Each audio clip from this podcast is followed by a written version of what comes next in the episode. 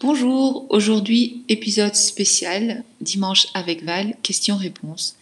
Mais exceptionnellement, euh, j'ai invité Megan qui nous parle de son parcours euh, et je vais euh, le partager en deux épisodes parce que cette interview a, a, duré 1h30 et nous n'avions pas totalement terminé. donc voilà. Excusez-nous pour le son, parce que euh, nous avons enregistré euh, cela de loin, parce que je suis en Belgique, elle est en France, et nous avons fait avec les moyens de bord. Ce n'est pas important, ce qui compte, c'est le contenu. Écoutez.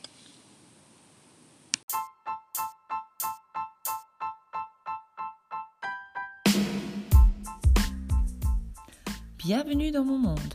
Je suis Holistique Val, coach holistique et coach intuitive. Vous écoutez le podcast Votre invisible pouvoir. Découvrez la force qui vous habite.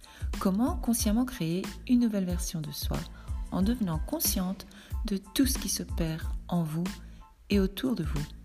Abonnez-vous au podcast Votre invisible pouvoir où je partage mon savoir et mon expérience sur le pouvoir des pensées, l'esprit conscient et subconscient, la guérison de l'âme, la médecine énergétique et l'intuition.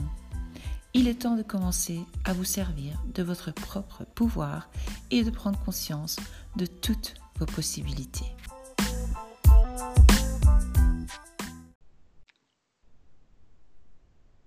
Euh, bonjour Megan. Bonjour Val. Alors aujourd'hui, euh, j'ai expliqué tout à l'heure euh, en intro qu'aujourd'hui je t'ai invité sur mon podcast parce que nous avons eu des discussions, nous nous sommes rencontrés sur Instagram euh, par hasard. Mais Lazare fait bien les choses, évidemment, parce que il n'y a jamais d'hasard. Finalement, il n'y a que des bonnes coïncidences. C'est ça. Et donc, tu m'as découverte via votre invisible pouvoir. Je ne sais plus comment c'est, je sais plus comment c'est goupillé. Enfin bref, euh, le principal, c'est que nous sommes là. Et comme je partage quand même pas mal de citations et d'affirmations et que dans les stories, j'explique un peu mes problèmes d'anxiété et que c'est possible de s'en sortir. Donc c'est ça en fait euh, l'idée de ma page, c'est d'ouvrir les yeux et de donner euh, l'espoir aux autres et que le bonheur, c'est possible, la joie, c'est possible, même ayant vécu des choses difficiles dans la vie. Et toi, tu t'es reconnu là-dedans. Et tu bah m'as dit, oh Val, euh, enfin voilà, donc explique-nous un peu qui tu es, euh, quel âge tu as et ce que tu fais dans la vie actuellement.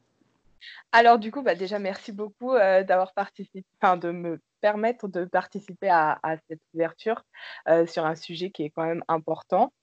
c'est vrai que ça a été une belle synchronicité puisque du coup, c'est la magie de la synchronicité. Euh, tu es arrivé au moment où j'avais besoin de réponses sur moi-même. Euh, donc le hasard ne, fait pas mal les choses. Euh, ça n'apporte que des personnes finalement qui vous comprennent à un instant T. du coup, l'histoire s'écrit aujourd'hui finalement, un peu plus dans la matière. Et ça, c'est quelque chose, vraiment, je te remercie parce que c'est important de partager ça. Donc, du coup, moi, je m'appelle Megan, j'ai 27 ans. Euh, qu'est-ce que je pourrais dire de, plus euh, Si, ce que tu fais, euh, tu, tu as parlé de Reiki. Alors, voilà, ouais. C'est vrai que le Reiki, ça a été quelque chose qui m'a attiré finalement de façon assez spontanée, comme un appel vraiment à se réaligner dans quelque chose où on se sent plus en paix. Mais du coup, je pense que c'est aussi l'aboutissement de, bah voilà, de, de beaucoup d'anxiété qu'on a dû gérer sur des plans différents. Ça peut être sur vraiment sur des plans physiques, mais pas que. On, sait bien que ces problèmes d'anxiété, finalement, c'est aussi euh, euh, vraiment au niveau neuronal. Quoi. On a beau se dire, euh, les médicaments, ce n'est pas, pas la clé de tout, ça y participe, mais je pense que l'équilibre personnel et la paix intérieure, il n'y a que nous qui puissions finalement la trouver. Tout à fait. Et ça, qu'importe la, bah, finalement, comme on disait aussi en introduction, qu'importe la faille ou l'abysse psychologique ou physique, euh, on, trouve toujours, on trouve toujours le moyen de s'en sortir. Et ça, c'est le message aujourd'hui, je pense, que j'ai envie de faire passer, c'est que quoi qu'on arrive, quoi qu'il se passe, même si vous êtes tout seul, vous n'êtes jamais vraiment seul. Oui, nous ne sommes pas seuls, c'est beau. C'est vrai que, heureusement ou malheureusement, on va dire, on est attiré par euh, tout ce qui est énergie, Et enfin, moi, je, voilà, toi, Reiki, moi, d'autres choses parce que nous avons un vécu justement. et euh, donc j'ai un peu partagé aussi mon vécu. Je, je suis très secrète, mais allons-y tant qu'on y est. C'est le jour, euh, je me lâche. Et euh, ce que j'aimerais que celles qui suivent votre invisible pouvoir, celles qui suivent le podcast ou qui écoutent, ou qui, qui, qui, qui me suivent, parce que en peu de temps, je vois que ça fait un petit boom là. C'est pas énorme, c'est 3000, mais euh, je veux dire, il y a un mois et demi, j'étais à 500 followers. Tu vois, j'ai rien compris, quoi. Abonné ou je sais pas comment on dit. D'ailleurs, regarde, je suis pas une pro, euh, mais, mais je suis tombée là-dedans. Pas tombée, mais j'étais tellement bas, ouais.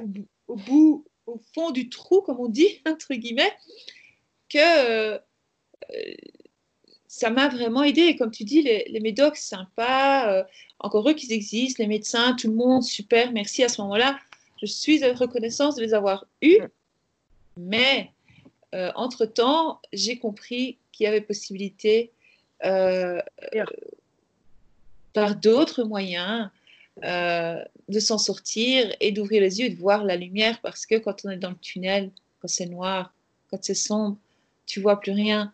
Enfin, je sais pas toi, ton état psychologique, comment il était, mais alors après, euh, c'est là où, du coup, moi, ça s'est joué sur plusieurs années finalement, euh, pour en revenir à, la jeunesse, puisque finalement, c'est l'expérience qui fait qu'on acquiert tout ça. Mais euh, c'est aussi, je pense, des, traumatismes, il faut le dire, ça fait partie des traumatismes finalement de la vie, bah voilà, des maladies, on, va en parler plus tard, mais qu'importe finalement le motif des fois, ça peut être des motifs qui semblent beaucoup moins graves, mais quand quelqu'un vous dit Hé, euh, j'ai pensé à ci ou à ça, il ben, faut toujours le prendre au sérieux quelque part. Bien sûr. Et ça, je me dis, il n'y a que les personnes finalement euh, aujourd'hui qui, qui, sont aussi, euh, je pense, morts à l'intérieur. C'est une sensation, pas les sensations. Enfin, tu, ça y est, je dis des tu, des vous. Mais il faut le sentir hein, pour réussir à rayonner aussi. Je dis pas que mais c'est ça. Il faut se connaître soi-même. Et la dépression, ça pousse exactement à ça. C'est pas une faille. Ça pousse à, comprendre la solitude, mais la bonne solitude. Hein. Et ça, ça n'a pas de prix finalement. Parce qu'après, on savoure tous les moments où on est seul parce que, bon, il y a des traits de personnalité qui se rajoutent, par exemple les hypersensibles. Moi, je fais partie de là, j'ai besoin de revenir à moi. Mais qu'importe la pathologie de base, finalement, il y a cette, euh, ce soutien. Tout à fait. Je suis 100% d'accord avec toi, je me reconnais. D'ailleurs, j'ai les frissons, je dis, ouais, ouais, elle a raison. Ah, c'est la connexion, ça. ouais, ouais, non, euh, franchement, je suis totalement d'accord avec toi, c'est un truc de fou.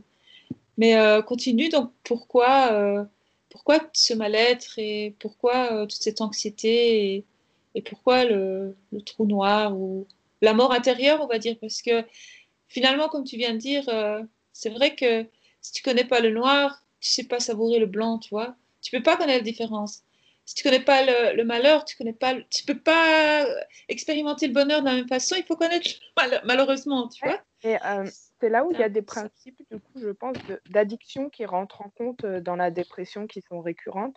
C'est que euh, on aime tellement ce sentiment de tristesse qu'on en devient presque accro. Moi, ça a été, par exemple, bon, voilà, pour la petite histoire, du coup, il va falloir raconter l'histoire. Mais pendant ma, ma, ma, deuxième hospitalisation, j'ai été plus finalement addict à ce sentiment de tristesse parce que c'était une habitude. Et en fait, je me disais, tu, tu ne. Non, tu te complais là-dedans. Et là, on se dit, euh, ouf, c'est plus possible. Oui. Mais pour soi-même. Finalement, tant qu'on n'a pas ce déclic-là, euh, qu'importe la raison pour, euh, pour d'autres choses dans la vie, tant qu'on n'a pas de déclic, bah, on rame. Et, et, même si l'aide est, est extérieure, en fait, il y a que avant la force. Il y a que toi. Mm. Je suis 100% d'accord encore. Donc, du coup, si tu veux, je. je... Ah, il y a mon chat qui arrive, pardon. Mais pas grave, pas grave. Euh, bienvenue, au petit chaton. Ouais, il a son importance dans l'histoire, une tellement grande importance d'ailleurs. Mais j'allais dire, les, les, chats, ils guérissent les âmes. Hein. Ah, ben lui, ça a été euh, une belle synchronicité aussi. il n'y a pas d'hasard.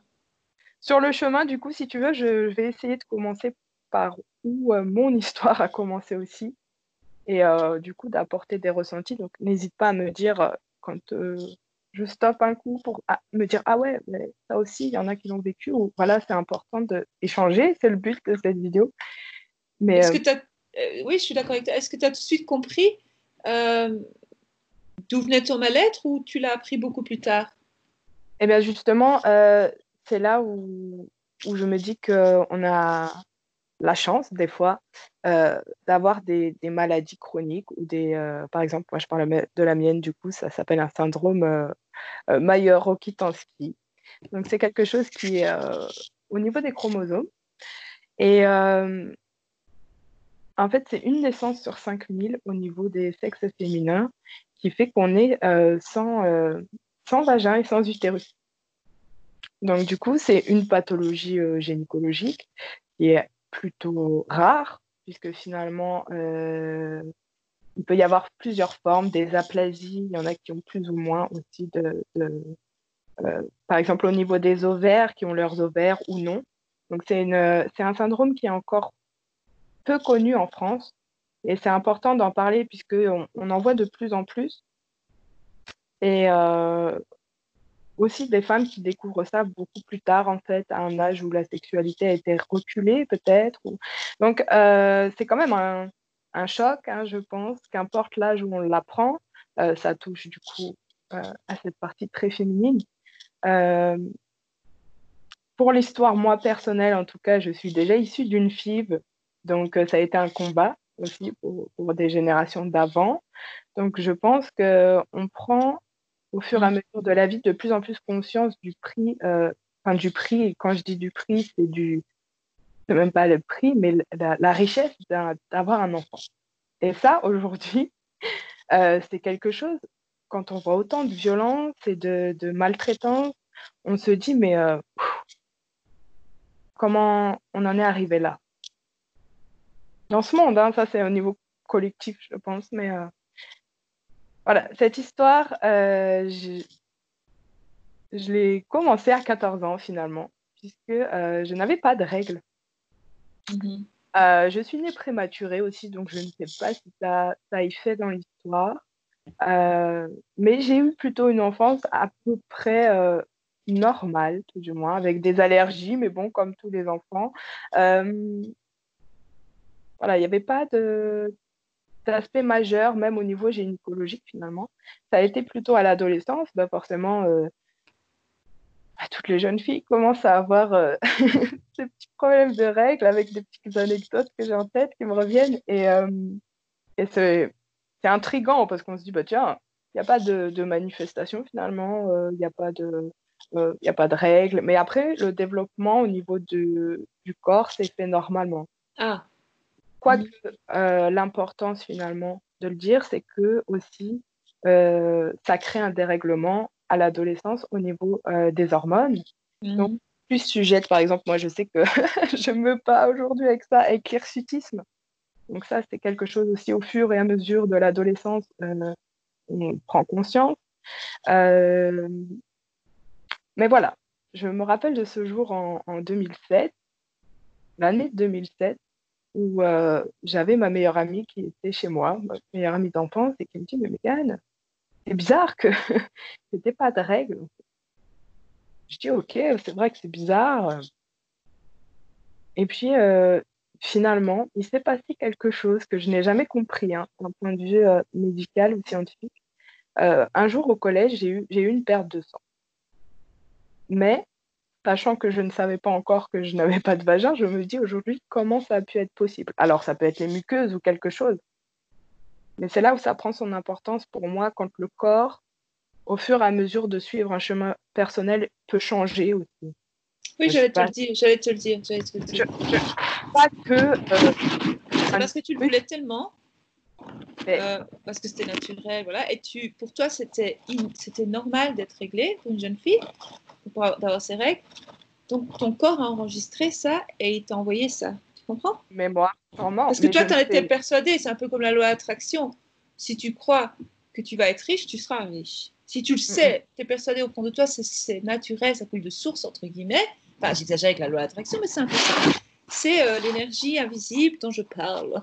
Ouais, mais tu as, raison, parce que du coup, ça renvoie à un truc, justement, quelques années avant, quelques mois avant, j'étais super fan avec ma meilleure amie, je voulais devenir puricultrice. Tu vois, comme quoi la vie t'envoie des signes avant même. Et en fait, je pense que, que quand on m'a appris ce syndrome, du coup, c'est ce qui m'a choqué un petit peu le plus, c'est que comment j'en ai voulu hein, un petit peu, et ça va prendre son temps. J'ai dit comment on peut te faire apprécier une chose que tu ne peux pas avoir? Mais ça, c'est venu après cette réflexion. Donc, du coup, nous voilà à prendre un rendez-vous chez, euh, chez le gynécologue à 14 mais tes parents ne savaient pas ça. Il y avait eu des, euh, comment dire, des, j'ai pas envie de dire des prémices, mais j'avais eu, tu sais, euh, une tes parents étaient au courant quand même. Non, non parce qu'on le voit pas. On le voit pas. Tant que tu n'arrives pas à l'adolescence ou, ou, quelque chose, tu ne sais pas puisque tu te développes. D'accord, vous avez appris ça en même temps. Ah oui, et après, le problème, c'est que certaines vont développer des fonctions, des, malformations au niveau des reins, tout ça. Donc peut-être que c'est plus mis en évidence lorsque ça touche. Donc, nous voilà pris, partis chez le gynécologue. Sauf que ben, à 14 ans, je pense qu'on a une grande différence avec nos générations d'aujourd'hui. on n'avait pas la même, enfin moi, je n'avais pas la même approche du corps déjà. Euh, je n'étais pas forcément réservée, mais c'était pas la même, c'était pas la même époque. Oui, il y avait une pudeur, quoi. Mmh, ouais, carrément. Mais euh, dans tout, hein, je pense que c'était beaucoup plus marqué. Euh, c'était en c'était en août 2007. Et alors, la grande chose aussi à dire, c'est que l'année d'avant, on avait déménagé justement à Mont-de-Marsan, donc où on se trouve aujourd'hui. Et, et du coup, il y avait eu beaucoup de choses qui avaient été bouleversées à cette période. J'avais changé de collège, j'étais déjà dans un style beaucoup plus gothique et tout ça, donc moi j'étais déjà très dark. Mais euh, voilà, je pense que c'est une vérité quand on dit que ce qui est à l'intérieur se reflète à l'extérieur, on se cherche à l'adolescence. Et, voilà, je pense que les personnes, même si je n'ai absolument pas de jugement puisque je suis passée, euh, sont gothiques ou quoi, ça reflète aussi des fois un choix de, vision qui est absolument respectable, mais euh, ça démontre aussi ce côté où euh, on a quelque chose à guérir. Oui, bien sûr. Beaucoup de choses. Et, et du coup, nous voilà sur cette table d'auscultation. Donc, on se dit à la limite, enfin moi c'est ce que je me suis dit tout de suite, je me suis dit ben, c'est juste un problème de euh, voilà de règles en fait. Je n'ai pas pensé un seul instant à quelque chose d'aussi euh, bouleversant. Donc euh, l'auscultation se fait et bon en tant que femme on connaît cet espace de la chaise avec les étriers, c'est quand même assez spécial. oui oui, surtout à 14 ans pour une jeune fille. oui oui. Et donc, le voilà qui, qui, met ses gants. Alors, déjà, euh, il y a des images qui vous restent. oui. Hein et là, le, fait d'en parler, euh, c'est quelque chose parce que ça revient en flash, exactement. Merci la médiumité. là.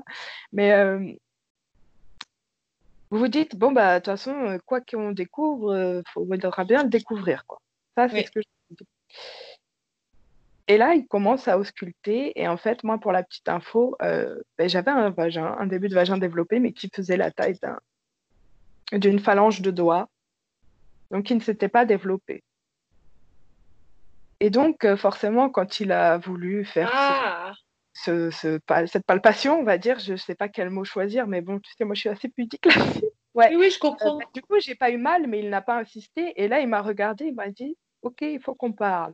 Et là, bon, ben, qu'est-ce que vous voulez faire quoi? Vous, vous, rhabillez, puis l'espace de 5 secondes, le temps d'aller jusqu'à la chaise, vous dites qu'est-ce qui se passe? Vous sentez, 14 ans, même vous sentez l'anxiété autour, c'est pour ça que ça a été tout un ensemble. Et là, vous vous asseyez en face de lui et il y a ma mère à côté, donc qui a déjà subi les fibres, les traitements qui sont lourds, euh, qui s'est battue pour avoir un enfant. Tu es fille unique? Et là, comment? Tu es fille unique? Oui, je suis fille unique et on devait être euh, trois à la naissance aussi. Donc, ah oui. Hein, dans les esprits de réincarnation, je pense après si on en reparle sur l'éveil. Euh, mais euh, du coup, nous voilà assises et il nous dit bon, bah voilà, c'est un syndrome qui est peu connu, il n'y a pas de vagin et pas de développement en fait d'utérus. Et là, ça parle chinois quoi. à 14 ans, moi, je ne connaissais pas forcément, je voyais l'ensemble, mais je me disais, comment ça marche alors? Enfin... Oui, oui, bah, écoute, moi, je, ne connais, je ne connais pas du tout, mais quand tu me l'as dit, je ne comprenais rien. Tu vois, je n'en ai jamais, jamais, jamais entendu parler. Donc, là, peut-être, vous regardez votre mère qui est en train de s'effondrer, mais vraiment, c'est le mot. Hein. Euh, mais je pense que là, on remonte toutes les culpabilités, peut-être en tant que mère qui a galéré, tout ça. On, prend notion de certaines choses, peut-être. Mais moi, je le regarde et le seul truc que je trouve à leur dire, c'est ben, la fatalité. Alors, à 14 ans, je ne sais pas d'où m'est venu ce mot, mais ça a été ça. Euh, c'est la fatalité. Et alors là, franchement, euh, au ressenti, ça a été ça. Toutes les croyances sur la vie qu'on a dans, par exemple, les livres, les films, tout ça, sur l'amour, euh, tout ça s'efface en une fraction de demi-seconde et vous dire, la première question qui m'est venue, c'est te dire, mais qu'est-ce que tu fous sur cette terre? Et ça, ça remet toute une existence en question, mais très tôt et très jeune. Et ça, je pense que euh, aujourd'hui, je dis gratitude pour ça, mais ça a été très lourd à porter. Quoi qu'on dise, c'est lourd. En effet, c'est très jeune et très lourd à porter, et je peux comprendre que tout s'effondre en fait. Tout s'écroule. Je, je pense que c'est même pas ça, c'est que on pense à, après, même pas en tant que, que, que, vie de famille ou quoi que ce soit, même si ça a joué, je pense, sur, euh, sur où j'en suis aujourd'hui. Mais euh, on sait qu'on ne rentrera pas dans un cadre, on ne rentrera pas dans un moule euh, que la société attend. Pourquoi? Parce que déjà, on se dit, mais en tant que femme, qu'est-ce que je vais bien apporter finalement? Qu'est-ce que je vais pouvoir apporter? Et là, je pense que c'est là où on peut appeler les nuits noires de l'âme et les dépressions, du coup, qui sont quand même euh, liées. Puisque euh, je pense que la dépression, c'est le corps physique qui, lâche. Alors que on ajoute à ça la nuit noire de l'âme, de l'esprit. Et là, c'est vraiment, comme tu disais, un tunnel. Mais c'est même pas que la lumière s'éteint, c'est que tout se coupe. Alors, je suis désolée, j'y vais vraiment dans les sentiments, mais ça a été ce sentiment de se dire, ton corps est là, mais, mais tout, tout, est, tout est éteint, tout est terminé à l'intérieur. Et ça, je me rappelle justement d'être rentrée à la maison et de je devais passer un IRM. Voilà, ça, ça a son importance pour savoir du coup euh, quel chromosome était touché et à quel stade de développement ça a pu être, euh, on va dire, ça a pu se former aussi. Puisque bah, on, on connaissait rien de cette maladie et revenu à la maison, bah, on se dit, mais merde, bah, qu'est-ce qu'on fait de ça quoi? Même euh, mes parents, je me rappelle du regard, c'était ben voilà, mais qu'est-ce qu'on. Enfin, on peut pas t'aider, on peut. Et j'imagine le désespoir aussi, hein, ça doit être. Et là, il y a eu cette déconnexion du monde. Parce que j'ai senti que c'était pas à moi d'assumer ça à 14 ans, mais je me suis dit, il faut que tu fasses quelque chose. Il va falloir trouver une solution. Du coup, euh, j'ai eu la, chance de rencontrer le professeur euh, aussi. Euh, mes parents ont fait les recherches, sont tombés sur des, des pages d'associations euh, de cette maladie, donc MRKH, ou j'en ai une en tête, je ne sais pas si on peut le dire, mais Maya Asso. c'est des gens qui, ont, qui se sont battus vraiment pour, pour en être là où ils sont. Euh, donc, ils ont cherché vraiment euh, refuge un petit peu là-dedans. Et, ce qui est magnifique en parlant de Synchro, par exemple, c'est que j'ai rajouté il y a quelques jours quelqu'un qui m'a beaucoup aidé sur ce parcours. Donc, merci aussi. Comme quoi, il n'y a pas de hasard. Oui, il n'y a pas de hasard.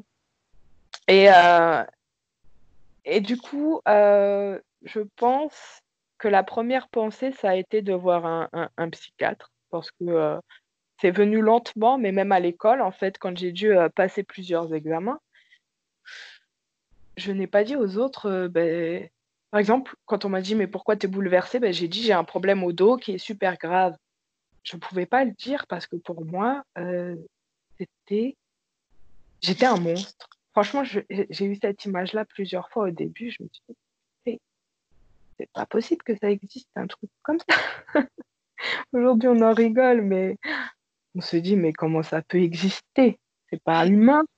Et c'est ça. C'est surhumain et c'est ça qu'aujourd'hui on se dit c'est magnifique en fait. Et, euh, et du coup, j'ai pris rendez-vous chez ce professeur. Donc, on était remonté en région parisienne pour cela. Et alors, euh, c'était une personne déjà d'un certain âge. Et ce qui était impressionnant, c'est que dans cette salle d'attente, euh, il est venu nous chercher. Et alors là, euh, j'ai trouvé ça mystérieux. Et quand il est venu me chercher dans la, dans la salle d'attente, au lieu de marcher de dos à moi, cette personne a marché face. Donc, il reculait, lui, de dos. Et il me fixait. Ah bon et moi, euh, voilà, je suis quelqu'un d'assez euh, joueuse, je le fixais aussi. C'est très jeune. Hein et finalement, euh, c'était un professeur, je ne sais pas s'il est encore en vie, c'est pour ça que j'ai dit c'était, j'espère qu'il l'est encore, qui avait fait énormément de recherches et qui était à peu près le seul spécialiste en France. Et il a été très pragmatique, c'est le mot, puisque il nous a tout détaillé de façon schématique. Donc là, euh, c'est assez impressionnant puisqu'il faudrait que, que, je vous le montre un jour. Mais on voit vraiment finalement euh, que le, le, vagin ne s'est pas développé, donc n'a pas de cavité. Et on voit finalement euh, que les ovaires sont là, pour ma part en tout cas, donc Dieu merci sur ça, et que finalement les organes se sont développés et que à la trompe, ce qui est un petit peu trompe de l'utérus, il y a une, une, membrane qui, met fin à tout ça. Donc, la question qui nous vient en premier, c'est par exemple le sang euh, que l'on élimine pendant les menstruations est une toxine qu'il faut quand même évacuer du corps d'une femme. Ah ben oui. Donc là, on se pose la question, où est-ce que va ce sang? Ah, et ça, je ne sais pas si euh, quelqu'un a trouvé, puisque certaines ont dû se faire justement opérer des reins, puisque le sang est éliminé par les reins. Et moi, j'avoue que je ne sais toujours pas à 27 ans euh, le processus à propos de ça. Et ça, ça m'intrigue. Donc c'est pour ça que c'est peut-être quelque chose. Oui, c'est intriguant. Aujourd'hui. sur mon parcours, c'est quelque chose, je pense, que je suis amenée à, ouvrir dans la matière, à chercher. Oui, c'est que tu dois faire une recherche là-dedans, c'est qu'il y a quelque chose et que tu auras tes réponses, ça c'est sûr. Qui cherche trouve, comme on dit.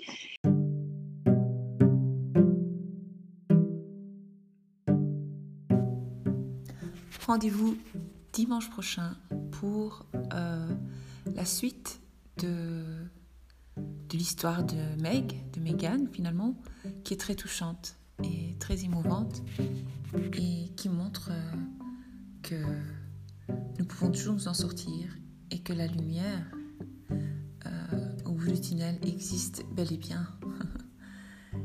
Et que l'amour en général l'amour de soi, l'amour universel, la confiance, la foi et tout ça mélangé euh, font qu'il est possible euh, de sortir du trou, comme on dit. À bientôt!